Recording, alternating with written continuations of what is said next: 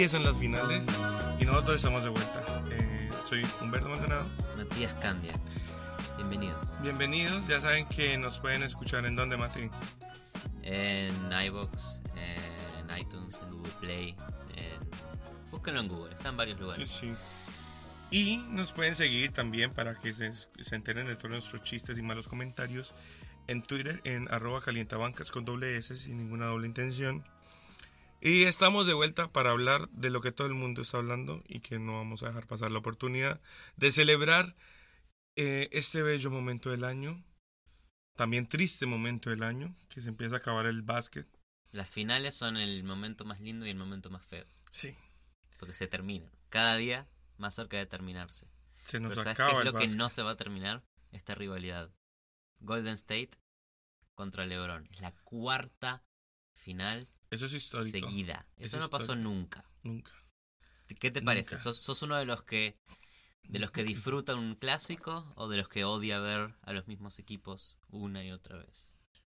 Es que es una mezcla de ambos. Vamos a hacer toda la fuerza posible para que no lleguen los mismos, pero cuando llegan hay que apreciarlos y lo que vamos a disfrutar va a ser majestuoso. Para mí esta final era buena con LeBron. Sin LeBron no, no quiero ver una final. Claro. No es lo mismo. Golden State Boston iban a iba a ser un Una paliza. sí, LeBron siempre sabemos que tiene el, el- el comodín de ser LeBron James Es y de poder liderar a su equipo a donde sea. y es- específicamente a este equipo que yo creo que desde mitad de temporada ya nadie daba como un peso por él desde el trade deadline cuando casi que renovó su equipo. La gente le empezó a perder fe a LeBron y sin querer queriendo o queriendo mucho, ahí está. Es que lo dijimos acá, apenas LeBron, eh, cuando LeBron perdió con perdió un par de partidos con Indiana en los playoffs, llegó a siete partidos después de haber tenido la temporada complicada en donde modificó medio equipo en el deadline. Era un Cleveland bastante inestable y LeBron solito, ronda tras ronda en los playoffs, viene superando a sus rivales con lucha, porque no pasa fácil. No es él solo, tiene un, equipo por detrás que él puede motivar. Pero lo que es él sí él solo es llevar al equipo en puntos, en rebotes, en asistencias, en generación de juego, en motivación a los demás. Porque si LeBron juega mal, Cleveland no tiene chances de ganar el partido. Es imposible que el Cleveland de hoy gane un partido si LeBron juega flojo. Y bajo esa presión, LeBron responde una y otra vez. Eso nunca lo hizo nadie. Yo aquí lo- también lo que miro, ahí creo que hay como varios factores. Uno, hay que tener en cuenta que son ocho, ocho veces seguidas que este tipo llega a las finales. Demasiado increíble ocho finales seguidas. Pero hay que tener en cuenta también que lo hizo con dos franquicias diferentes y en ese lapsus de los ocho años no es que ha sido el mismo equipo. Ha tenido una rotación de compañeros, de entrenadores y el tipo ha estado ahí constante y esto es Son mit- mitad con Miami, cuatro con Miami, cuatro Claro. con Cleveland. Con Miami el equipo era la misma base. No- Claro. No, cambiaba mucho. Pero este Cleveland es el que empezó a cambiar año a año. Entonces, eso te habla muchísimo de la versatilidad de LeBron James. Y este año es único en dos cosas. Uno, sí, estadístic, por estadísticas es el peor equipo que LeBron ha tenido. Sí. Pero al mismo tiempo, es el único equipo que LeBron ha tenido que tiene la capacidad de tener muchas identidades. Y es como lo hemos visto en estas series. Porque cada serie la analizó y la ganó de manera diferente. Cuando estaba 4-0 contra Toronto, empezó a salir en las noticias que LeBron se conocía el playbook entero de Toronto y que le decía a sus rivales que estaban parados en el lugar incorrecto del piso, que están haciendo mal su propia jugada. Si LeBron puede hacer eso, Te desmoraliza, te destruye. LeBron te destruye, pero ahí es donde el, el juego de ajedrez de verdad es... LeBron es el jugador más intelectual de la historia de la NBA. Sí, puede ser. Se conoce a todos los equipos, es un freak físico y al mismo tiempo es casi que el responsable también intelectual de qué hacer con su equipo. Porque está Tyron Lue ahí, Sí. en el medio, y del otro lado tenés a Steve Kerr. Steve Kerr le gana las piezas de ajedrez, las jugadas de ajedrez a todos los equipos. Se la ganó a Popovich, se la ganó a Mike D'Antoni renovando el renovando el básquet eh, con un básquet que nunca habíamos antes con los Rockets. Le ganó el juego de ajedrez. ¿Cómo podemos esperar que LeBron, que es un solo jugador, pueda ganarle un Golden State cargado de superestrellas y de un técnico que sabe lo que hace? Obviamente, mientras esté LeBron James, ah, uno no puede descartar a ningún equipo. El secreto, bueno, no el secreto, pero lo que puede ser clave aquí y lo, donde la única ventaja que pueden llegar a tener es si muestran esa hambre defensiva que mostraron en los últimos juegos contra Boston Sí, y logran tener juegos apretados. sí. Si logran tener juegos apretados, hemos visto un Cleveland que acaba con los equipos como debe ser. Va 7 a 1 esta temporada. Tienen el mejor jugador del planeta, rodeado de un montón de tiradores. Pues, y otra cosa que tiene LeBron es que en 7 juegos va a aprender y va a estudiar cómo destruirte. Te, te hace el intelectual contra Golden State hoy. Ya tiene una final de experiencia contra Durant. Que eso es parecido a lo que pasó en las dos primeras antes de que, porque hay que partirlo en dos, porque este, este Golden State son dos equipos diferentes. Con, Con Kevin Durant, Durant, sin y sin Durant. El primer Golden State perdió la primera final teniendo en cuenta que también, o sea, el equipo No, básicamente... pero el, segu- el segundo, el, gol, el Golden State al que le gana LeBron era el Golden State de 73 partidos. Era el Y- mejor equipo en la historia de la NBA. Y el primer Golden State contra el que pierde LeBron, su segunda estrella era Matthew de la Nova. No, ese, ese equipo era, era muerto. Era, Y pues muertos. O sea, parecido a lo que está pasando De ahorita. la, de la dos era All-Star. de la Nova era un All-Star y, y lo llevaron a seis partidos. Yo creo que este equipo es mejor que esos seis, que ese Cleveland de seis partidos contra. Pero obviamente este Golden State es tres veces mejor. Como decís, ya lleva una, una final de aprendizaje. No, No el, cambió el mucho su dato es que este Golden State, Golden State de Durant, sola una, una vez fueron a siete partidos y fue contra Houston esta sí. última ronda. Siempre liquidaban en seis o menos. Y no están tan finos. No están tan finos, pero le vienen ganando a todos. Claro. Empiezan una temporada también en donde no era el, no era el Golden sí. State que pretendía ser Golden State. En primera ronda jugaron contra San Antonio, que sin Kawhi es San Antonio y es Popovich. Los hicieron mierda. Los destruyeron. Y empezamos a tener miedo de Golden State de nuevo.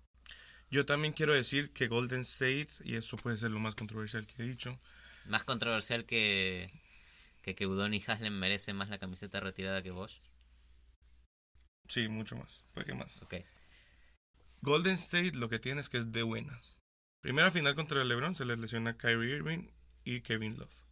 El año pasado eh, los Spurs estaban a punto de darle una paliza Y Sasa Pachulia. y Sasa El, Pachulia. ¡Damn! Pachulia arruinó, arruinó a San Antonio por los próximos 15 años.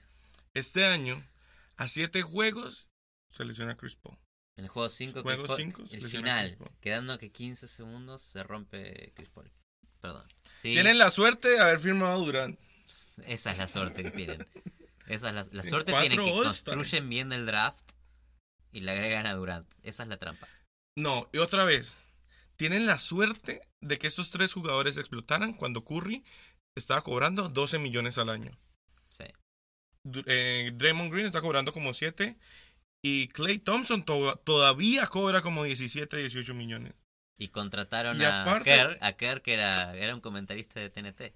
Sí, exacto. Y aparte, Rechazó ir a los Knicks para ir a Golden State. No y. Durant se bajó el salario para traer de nuevo a Iggy y a Livingston. No, yo no lo perdono. No lo Es perdono. muy de buenas, un equipo de buenas. Yo no, no lo perdono a Kevin. O sea, Durant con todo el respeto, y tienen que, los fans de Golden State tienen que contar todas las bendiciones porque son un equipo de buenas. Eso que les está pasando pasa A una me vez cada 100 gustaba, años. me gustaba Golden State. Me pareció un equipo interesante. No. Un lindo básquet. Pero cuando Horrible. entró Durant, le empecé a tener demasiado odio a este equipo. ¿Y cómo, cómo no querer que triunfe un tipo como LeBron? ¿Cómo no querer poder apreciar Es la historia enfrente a tus ojos? Es que es, es impresionante. O sea, para mí, igual, con, con la historia amarga que tiene con el hit, hay que apreciarlo y, y es el jugador más versátil que, que hemos visto en la historia. Puede que no sea tan explosivo como Jordan, que haga tan buenos pases como Magic y puede que no sea tan indefendible en la pintura como Will o Karim, pero ese tipo puede ser casi igual de buenos en cada una de esas cosas a los demás y eso es lo que nunca Ya, hemos eso, visto. eso no existe. Eso no existe. El jugador más inteligente y el jugador más versátil. Juega cualquier posición, se sabe las jugadas de todos los equipos. O sea, odiar a este tipo es no apreciarlo. No apreciar el básquet. Es no apreciar el deporte, porque ese tipo lleva siendo la cara de la franquicia 15, de la NBA, Sí, 15 años. sí. Y, y siendo la, la cara de la NBA por 15 años, llegando a ocho finales seguidas, igual necesitas un plan para ganarle a Golden State. Tenés a Coach LeBron o a Coach Tyron Lue que vienen avanzando las rondas de los playoffs con lucha, pero ¿qué están haciendo estratégicamente? Defensivamente. Porque como toda ronda de playoffs en la historia del básquet, la terminas ganando con defensa. Y se probó eh, la semana pasada con Houston. Esto va a ser una ronda de matchups. Ahí es donde va a estar todo. Y obviamente, el mejor y el más importante matchup de todos, ¿cuál es, cuál es Martín? Eh, no sé. Swaggy P contra J.R. Smith. Es el... ¿Quién, quién comete, ¿Quién comete menos fuck-ups? ¿Quién va a hacer más airballs en esta en estas finales? La cuando sale, sal- gana LeBron la final de conferencia, de la manera que se lleva el trofeo J.R. Smith, como si fuera de él. Lo agarra con descuido. este tipo es, No le es un- importa. es un mago, es un mago de la vida. No te olvides, jugaba en los Hornets. Con Bertman. Hay aprecio, Ahí apareció J.R. Smith en la NBA. hay aprecio por J.R. Ahí, ahí aparece por J.R. Smith. Siempre era promesa, pero obviamente explotó cuando se fue. Siempre. Cuando se juntó con LeBron. No, explotó Bueno, en en los- Denver. también en explotó los en Denver. Knicks le fue bien. Con Bertman también. Pero bueno, volviendo a cómo ganarle a Golden State, Eh, cómo sí, hacerlo es imposible. Difícil, difícil. ¿Qué viene haciendo Cleveland para... ¿Qué hizo contra Boston? A Boston fue un proceso de adaptación, porque primero, eh, defensivamente empezaron súper bien, a- haciendo bien las, las coberturas, poniendo gente en la pintura, siempre tratando de atacar los puntos débiles, tratando a Corber, a Nance y a Clarkson. Lo cual, en el momento en que Lou se dio cuenta que esos eran los puntos débiles, lo que terminó haciendo en el juego 7 es, ok, que no jueguen. O Básicamente, sea, sacó, sacó el partido. lo sacó. Pero eso es lo mismo que hace Steve Kerr. Steve Kerr también juega eso. Contra Houston no jugó Pachulia, no jugó David West, porque no son jugadores lo suficientemente atléticos para switchar rápido a Sí. los triples de los triples que te tira Houston. Eso lo hace cualquier coach. Sí, El, el, el, el problema de- el problema más grande, la barrera más grande que va a tener Cleveland es cómo defendés a cuatro All-Stars. O sea, LeBron es un tipo de 33 años que es una máquina, una máquina atlética, pero sabemos que la defensa de LeBron no es la misma de cuando tenía eh, 28 o 27 años jugando No. el hit, hacía esas corridas de para defender el contraataque del rival y pa, tapón al tablero. Eso ya no te lo hace más LeBron. ahora te espera en el otro lado. Ahora te espera para la que le hizo a con lo esperó, lo miró a la cara y ¡pam! Bam. Tapón. Sí, Horrible. horrible. Pero ¿cómo defendés a Durant? ¿Cómo def- ¿Quién defiende a Durant? ¿Quién cubre a Curry y a Thompson mientras está Durant? ¿Cómo haces? Es que sí, Thompson también va a ser decisivo. Porque digamos, digamos que lo que hemos visto de Hill contra Curry se repita. Hemos visto que en temporada regular Hill ha podido dominar ese duelo contra Curry. Sí. O sea, Defensivamente, George Hill es tu factor X, me estás diciendo. espérate, es uno de, porque básicamente todo va a depender de esas pequeñas piecitas que se tienen que alinear. Sí. Hill, si medio puede aguantar ofensivamente el ritmo de Curry, Sí. Si Curry te está metiendo 30, que Hill te meta 18, 17 puntos. Y si medio puede evitar que llegue a 30 y mantenerlo más bien en los 25, 24, Curry que ya... que no está tirando Está- también, Pero está, está recuperado la lesión. Físicamente está perfecto. pero no sé, no, no se ve tirando tan cómodo. Ah, lo- El otro día contra Houston tiraba unas bombas sin mirar y se ponía a bailar. ¿Qué me estás diciendo? Claro, en el tercer quarter. Y luego en el cuarto, piedras. Porque ya sacan ventaja de 15 puntos. Pero ese que estás diciendo donde estuvo bailando, perdieron. Porque Sí. tiró puras piedras. Ese fue el último partido de Chris Paul. Sí. Eh, Gil, necesitas que tenga un gran partido defensivo contra Curry. Ese, es un, ese es un factor. ¿LeBron lo puede defender a Durant, sí o no? Sí. LeBron lo puede defender a Durant. Sí, pero hay una cosa con pero Durant. se va a cansar. Pe- Pero a Durant le molesta mucho más tener un defensor bajito. Lo vimos en todos los playoffs. Sí. Drew Holiday a Durant lo, Es que lo sí. sacaba el partido. Porque era bajito, ágil, lo volvía loco, le, le daba demasiada velocidad y lo molestaba demasiado. Es que sí, en, en papel el que debería defenderlo sí es LeBron.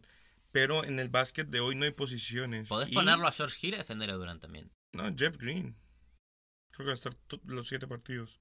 O sea, esta alineación que cerró el partido contra Boston, que es Hill, Jair Smith, LeBron, Jeff Green y Tristan Thompson, Formación alta esa. formación alta, grande, veterana, Sí. se cansan. Pero Golden State tampoco es tan joven como antes. Y no va a estar los primeros partidos. Livingston está viejo. Iguodala está lesionado. Exacto. Entonces, Iguodala se pierde un partido de esta serie. Seguro uno. Mínimamente. mínimo uno. Hay que ver si llega el segundo. Si logran sacar ese primer juego, difícil igual. Es que esa es otra cosa que tiene LeBron. Contra Boston empezó la serie 0-2. Dijo, chicos, tranquilos, no perdimos ningún juego de local. Empata 2 a 2. Pierde, tres, pierde queda 3-2 abajo. Chicos, tranquilos, Vamos a casa. vamos a casa.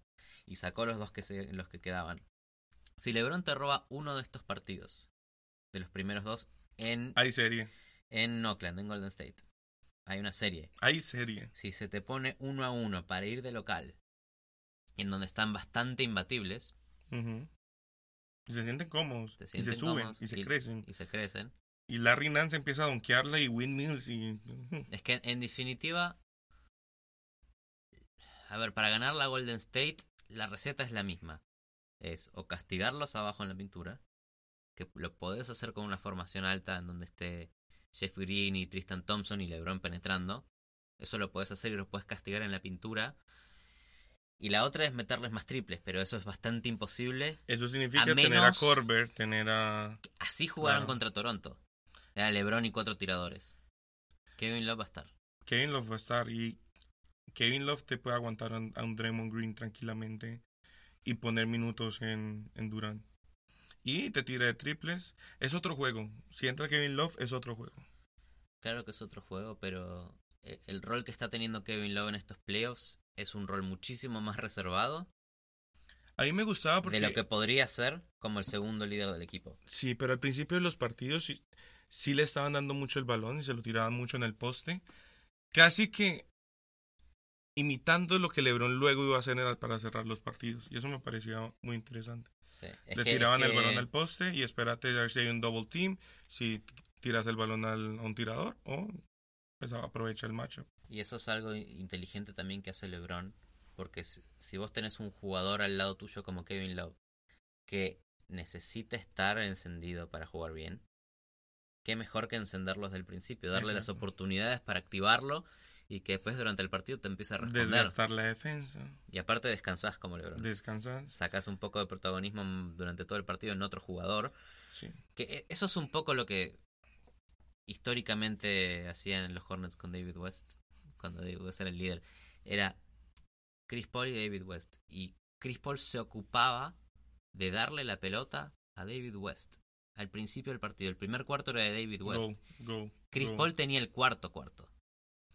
Que eh, cerraba el partido. ¿Qué es lo que hacía con Harden? Pero como él lesionó, el cuarto quarter de Harden era como que, ¿qué hago con el balón? No sé qué hacer con esto. Horrible.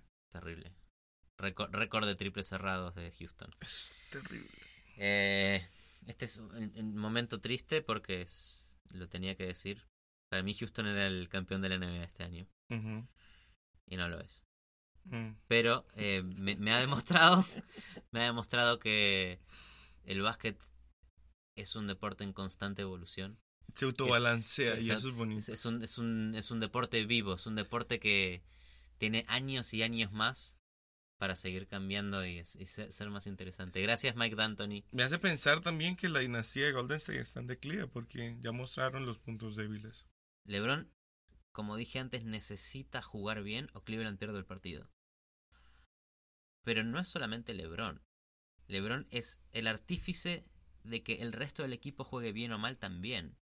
Es él el que tiene que activarlo a Kevin Love apenas empiece el partido. Sí. Porque si no, O sea, sí, la, la serie, el partido de cierre contra los Celtics, Tristan Thompson apareció, Jerry Smith apareció, pero por tiros fáciles que LeBron les dejaba debajo del aro o triples abiertos. o triples abiertos. Y eso va a ser mucho más difícil contra Golden State, que rotan mejor.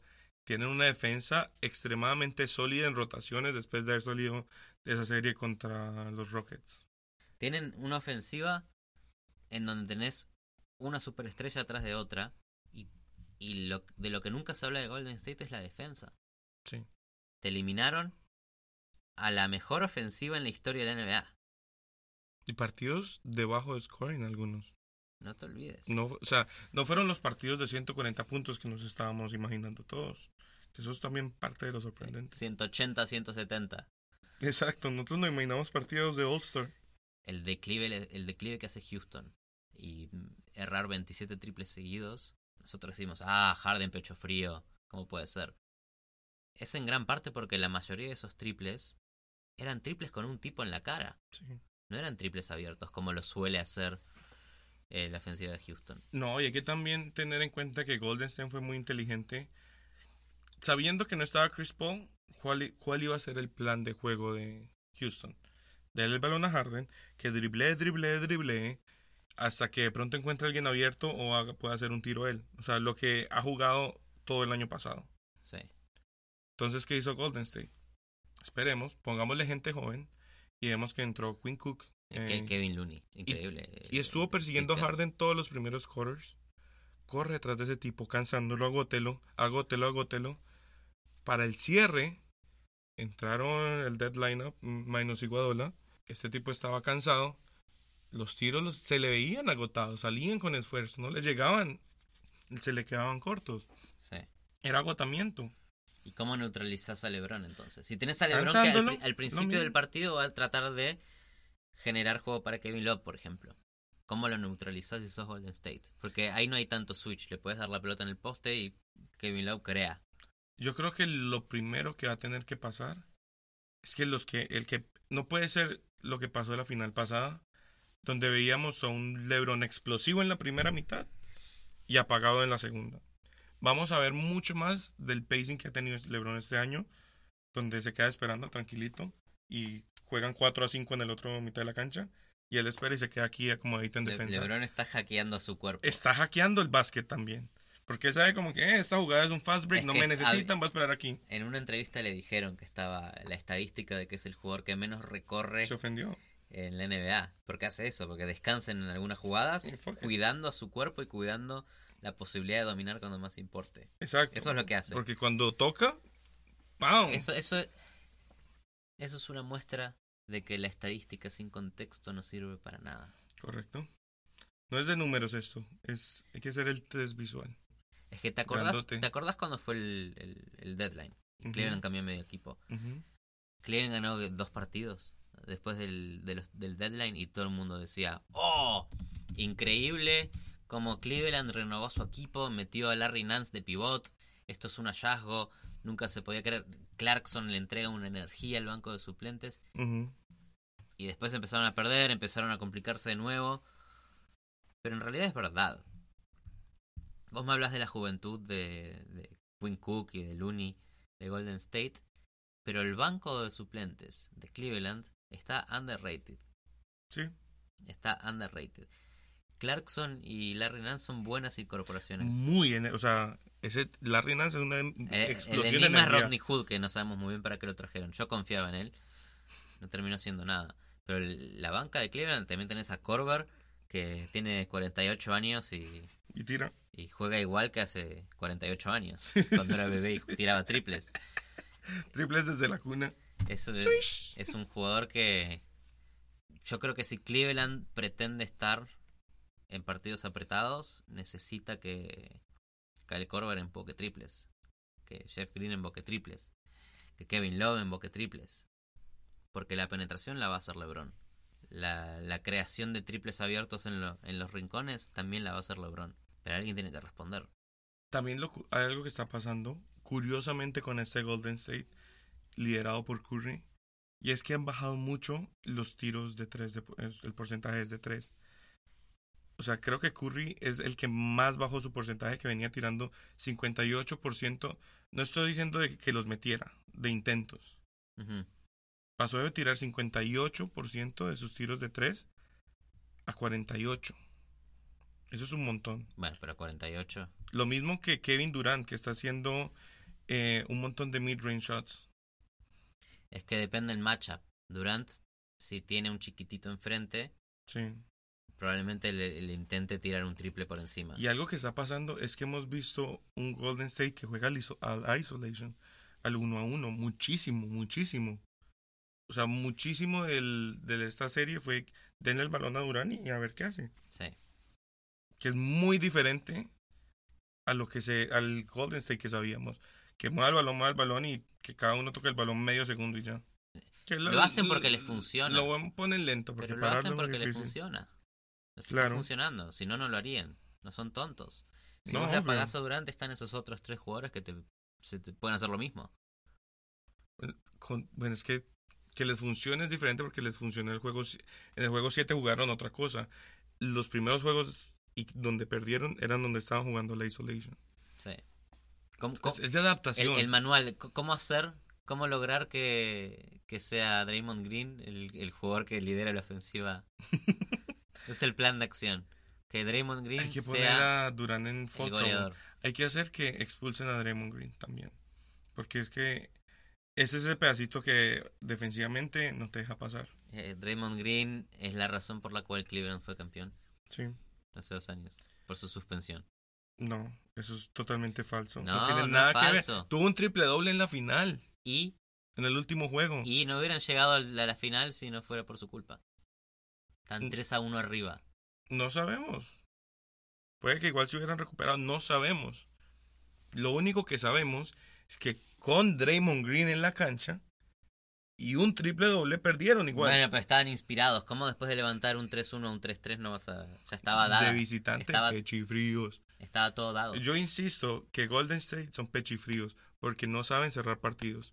Si los partidos se mantienen cerrados, Cleveland tiene muchos chances.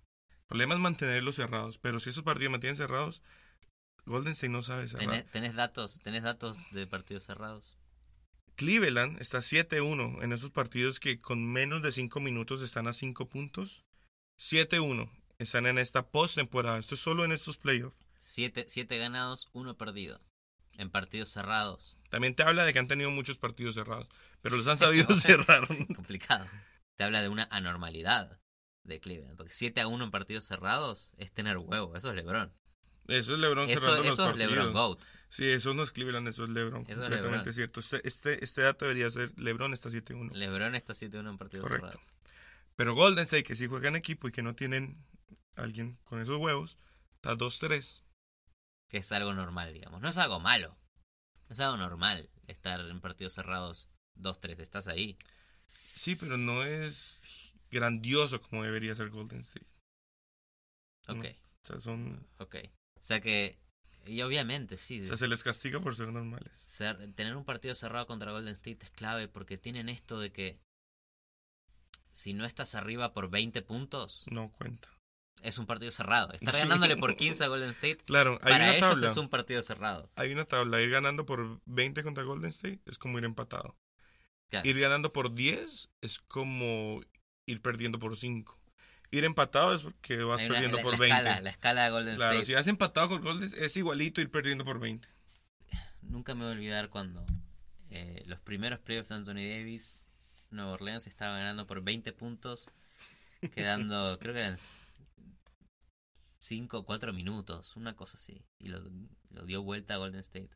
Pero en esta serie lo hemos visto. En estas series lo hemos visto. Pero es verdad, si no, si no podés mantenerte. La tabla tiene un aditivo más. Es que dan en el último cuarto. sí. Si en el último cuarto estás a 20 es como estar empatado. Sí. Si estás por 10, es como estar a 5, etcétera, etcétera. Claro, en, el- en la primera mitad, un lead de 40 no importa. No, para Eh, nada. Empatados. Lead de 40 en la primera mitad, empatados. Dios mío. Dios Es mío. insoportable. Yo también tengo una teoría fuera de todo esto que hemos estado hablando.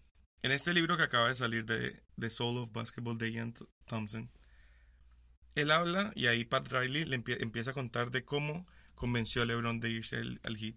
El Godfather. Hizo una, De- hizo una. Aparte de que en la reunión le llevó una maleta con 25 anillos que ha coleccionado en toda su carrera. Eso es de mafioso, perdón. Es de mafio, es una mafia totalmente. Y eso a LeBron le gusta. Acordate que LeBron es fanático de The Godfather.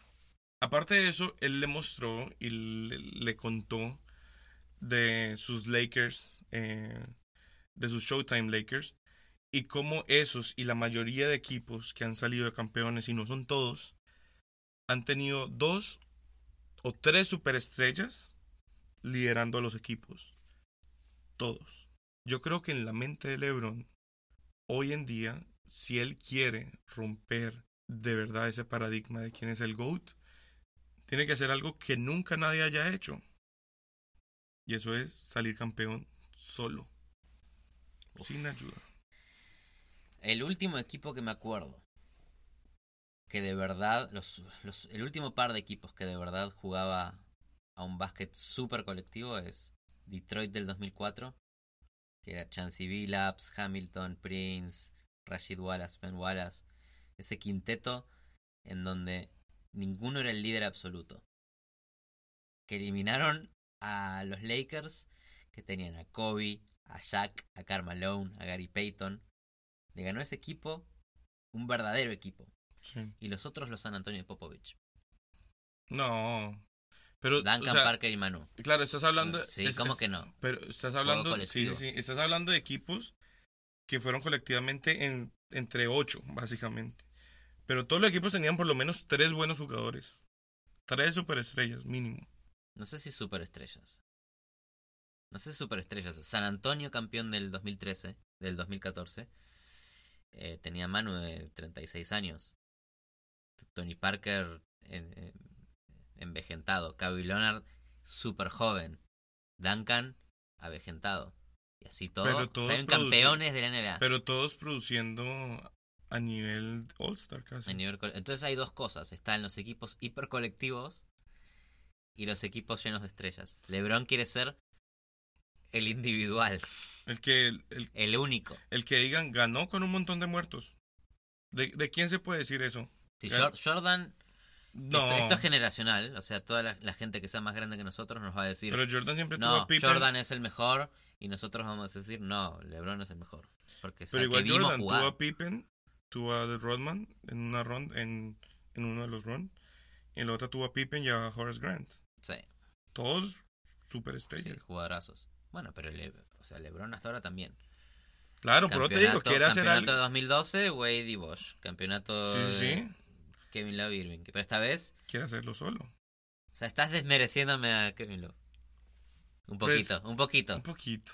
un poquito. Pero es que está promediando 13 puntos por partido. Aunque esté ahí, no es una superestrella, es un role player más. Está al nivel de los demás jugadores. Un poquitico más arriba por la confianza que le tiene LeBron. Pero en performance, en desempeño, está ahí. Minnesota era el To go-to go, guy. yeah. Es muy parecido al rol que le tocó coger a Bosch, solo que Bosch sí es un Hall of Famer merecido. Ahora, mi pregunta es por qué.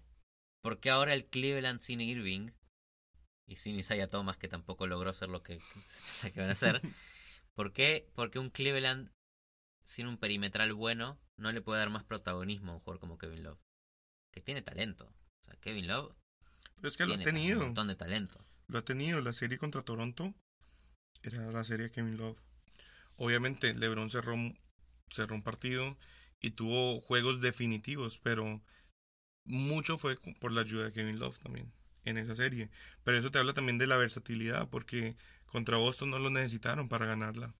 También tiene esa vaina de que, bueno, es la primera serie de playoff con un montón de gente nueva, probar gente, a quien se le puede confiar.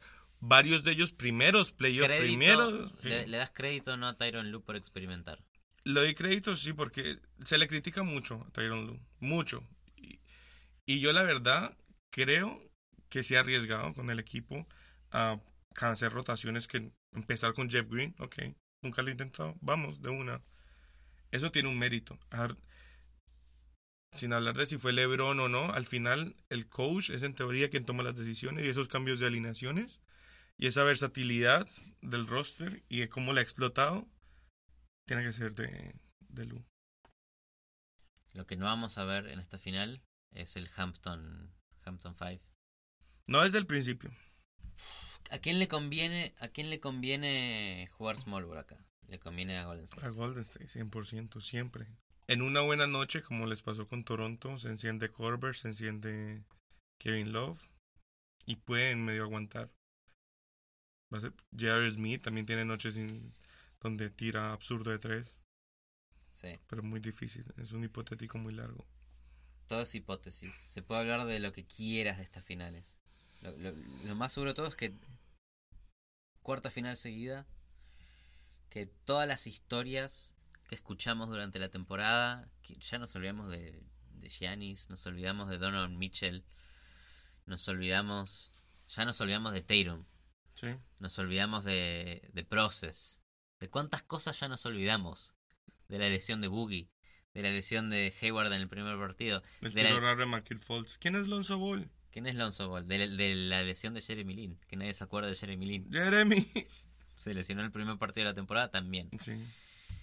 Nada más importa, es la misma final de nuevo. Se llegó diferente. Es un poco distinta porque siempre el- siempre Cambiaron el drama de la película un poquito, como que cambiaron un par de personajes. Pero el, Es la misma mismo plot. final, El la mismo misma plot. sí. Con la experiencia que se tiene de esta final, ¿quién la gana? Porque es la cuarta final seguida. En esta gran serie de finales está ganando Golden State 2 a 1. ¿Empata Cleveland? ¿O asesina, Yo, cierra para siempre Golden State? yo, yo tengo que ser consecuente con lo que he dicho en estos tres, cuatro podcasts que hemos hecho de playoff. Para mí, LeBron termina de hacer historia y se lleva un anillo para Kendrick Perkins. Para Coach Perkins, Coach Perkins, dando órdenes desde el que por cierto, sería el cuarto anillo de Wade, porque tiene derecho. Nah, si sos buen güey, no aceptes eso. Ah, no seas se lo van a cara dura. enviar, se lo van no seas cara dura. No, no, no, no, no. Primer anillo y Isaiah Thomas también. No seas cara dura. Eh, o sea, si es que Le- LeBron se transforma. Ey, cuestan como 10 mil dólares, ¿por qué no lo vendes? Lo aceptas y lo vendes. Sí. Y, pero tener en Wikipedia ahí campeón con Cleveland. es Eso, medio- eso va a estar, es quiero o no. Extraño, eso es Va a extraño. estar, quiero o no. No, yo, yo pido, lo borro.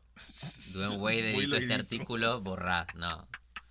No, no. Es horrible, es Un momento en su Es vida. como Anderson Varejao que eh, estaba en... Después de jugar décadas en Cleveland, se fue a Golden State y perdió la final contra Cleveland. De venir de perder contra ellos. De venir a perder contra ellos al revés y no aceptó el anillo. No aceptó. Se lo daban, pero no, porque jugó un par de partidos pena. al principio, no aceptó el anillo. Le dio pena. No, es eso, o sea, un deportista tiene amor propio. Le dio pena porque seguía jugando con Golden State. Aparte. No puede No, recibirlo. no, aparte, ¿dónde lo guardas ahí con una caja, con una espada? Bello ese anillo. Es lindo, Sí. pero es complicado. O sea que para vos LeBron gana También Ocaro White. Ganaría Ocaro White. Exjugador joven del Heat. Ocaro White ganaría también un anillo. Yo no estoy seguro quién puede ganar esta final. Como cualquier final, como cualquier partido, partido puede ir para cualquiera de los dos. El básquet es eh, dinámica de lo impensado. Es- Lo que pasa dentro de la cancha, da miedo, ¿cierto? eh, lo que pasa dentro de la cancha no se puede miedo. planear. Te da No se miedo no se decir puede alguien. planear. Eh, yo creo que estoy con vos. Creo que estoy con vos.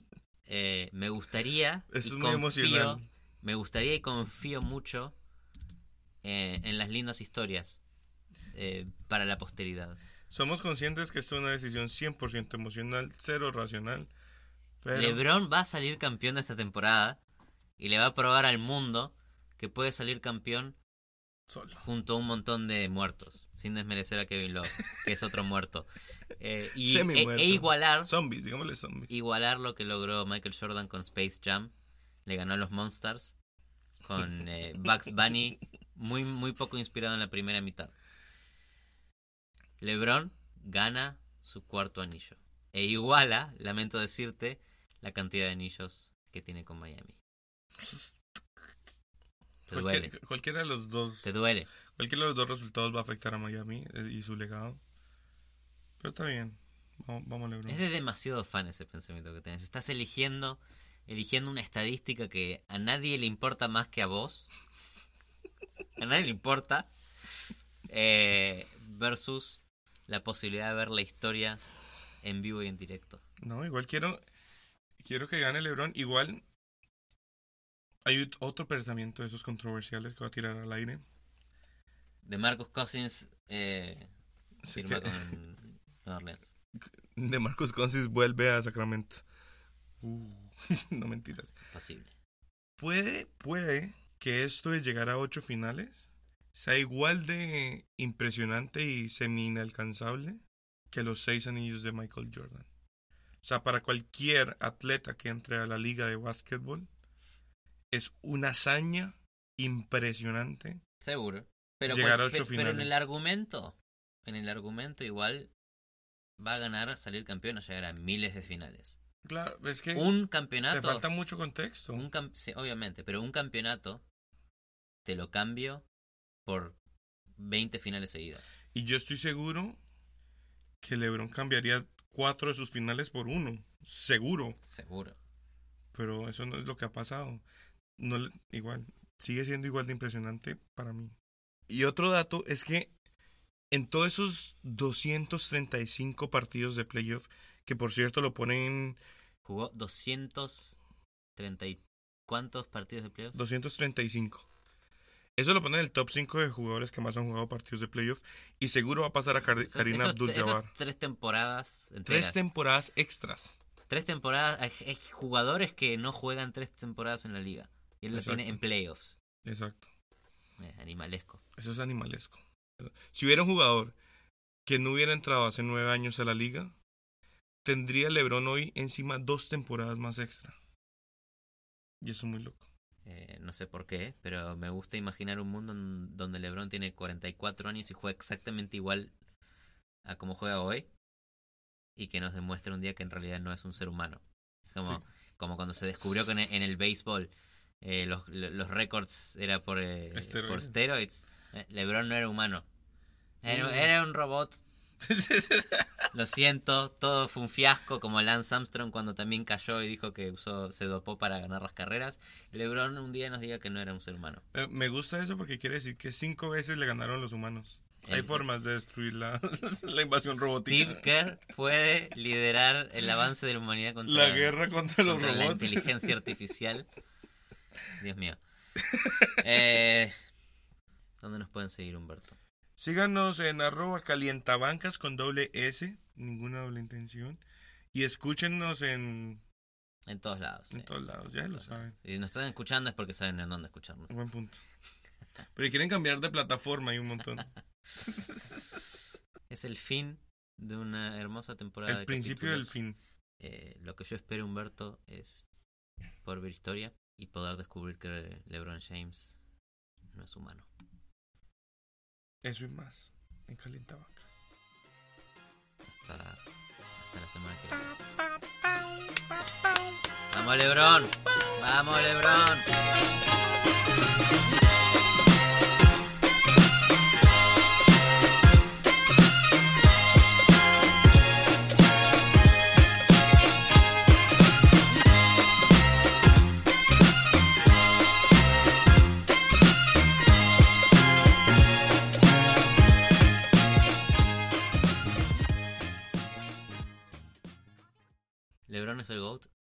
No.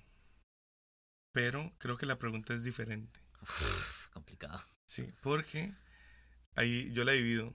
Jordan es el jugador más legendario.